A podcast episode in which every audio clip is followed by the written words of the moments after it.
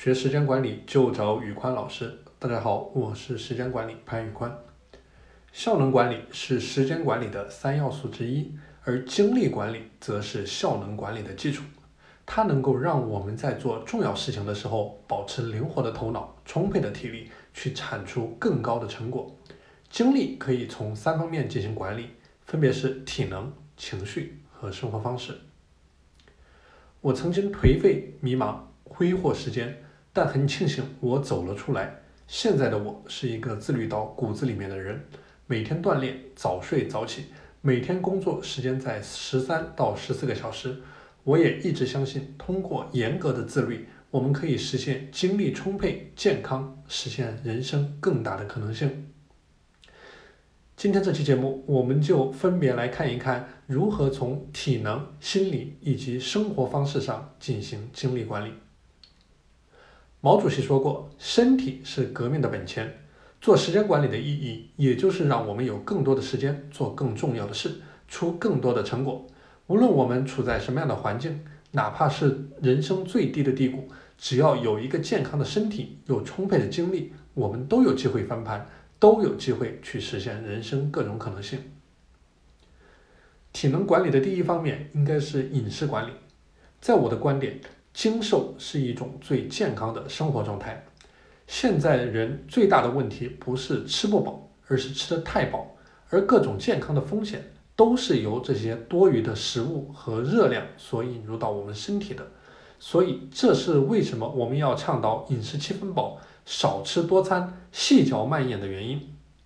适度保持饥饿，不仅能够让我们远离肥胖，还能让我们保持清醒敏捷的思路。旺盛的斗志，整个人的能量状态都很高。相反，肥胖更多的是和颓废、消极、沉迷享乐联系在一起。所以说，Stay hungry, stay foolish。有些人可能会说，我也想减肥，但是就是想吃，怎么办？如果实在觉得馋，我建议一周可以允许自己有一次打牙祭的机会，比如在周五下班之后，或者周六。在这一次牙祭的时间，你可以允许自己去吃一顿大餐，但这一周也就这一次而已。此外，建议大家可以关注一下大脑的健康，因为大脑是保持我们精力充沛、充满活力的关键。平时的饮食中可以摄入一些大脑必需的营养素，比如富含 DHA 的鱼类食品，比如磷脂，比如芝麻、坚果类食品。这些对大脑都是非常有好处的。第二，作息管理。关于每周的作息，我现在的做法是：工作日和周末的睡眠、起床时间基本保持一致。在周末，我可能会比平时晚睡半个小时，但不会超过这个时间，因为如果两者差距过大，生物钟就会被打乱。举个例子，如果平时你在十一点钟睡觉，到了周五晚上、周六晚上，你刷短视频、你玩游戏，刷到一点钟才睡觉，那么到了周天晚上，你是无论如何都睡不着的，这样就会导致周一白天昏昏欲睡，再加上每个星期一的工作压力又很大，整个人就会陷入到一种恶性循环的状态。之前我们也介绍过很多帮助入眠、清醒的技巧，但这一块的核心仍然是自律。能做到该睡的时候睡，该醒的时候醒，第二天你的精力自然不会有问题。第三，运动管理。关于锻炼，我的建议是，如果可能，保持每天运动的习惯，哪怕你只运动三十分钟也好，但需要你每天坚持。运动给我们带来的好处是多方面的，不仅可以降低疾病的风险。还可以让我们每天的精力处于一个高度充沛的状态，让我们能够更好的去面对来自这个竞争激烈的世界的各种挑战。其实很多牛人都有坚持健身的习惯，比如奥巴马，他会每天坚持锻炼半个小时，所以你看，当他穿上西装，身体线条也是非常好看的，思路也很敏捷。关于运动的方式，我建议以有氧和无氧结合。按照二比一的比例去进行，像跑步、游泳、网球这样的有氧运动，能够帮助我们去控制体重，把体脂率维护在一个很好的状态，同时也能够让我们的大脑思路保持敏捷。而无氧运动，比如去健身房训练，可以让我们的身体线条更加好看，整个人也更有力量。说完了饮食管理，第二个大的部分就是情绪管理。生而为人，每个人都有自己的喜怒哀乐，但每一种剧烈的情绪都会严重影响到我们的决策和判断，甚至是人生道路的走向。任何一个成熟的人都不应该成为情绪的奴隶，通过找到合理有效的方式去疏导，才能够走得更稳。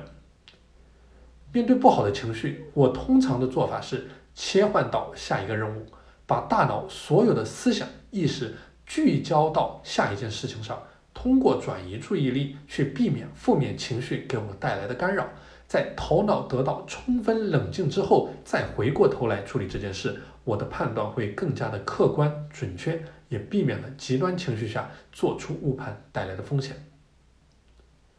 第三大部分，生活方式。如果说身体和心理的管理能够扩大我们总的精力储备，那么生活方式则决定了我们如何去支配、利用这些精力，去最大化这些精力能够给我们带来的价值。规律生活，规律生活最大的意义就是用习惯去代替毅力，让我们以一种能量消耗最低的方式去实现最高度的自律。在刚开始的时候，建议可以根据自己的情况去制定一个作息时间表，具体到什么时候起床、吃饭、工作、休息、自我提升、娱乐、就寝，然后严格的执行下去。第二，控制欲望，不要每天熬夜刷剧打游戏，不要喝酒撸串暴饮暴食，这样的道理每个人都懂，但是又沉迷于这样低级欲望带来的快感，但你要知道。短暂快乐之后，会是空虚、沉沦和不思进取的泥潭。诸葛亮说过：“非宁静无以致远。”佛教有五毒：贪、嗔、痴、慢、疑。适当的欲望是激励，高级的欲望是梦想。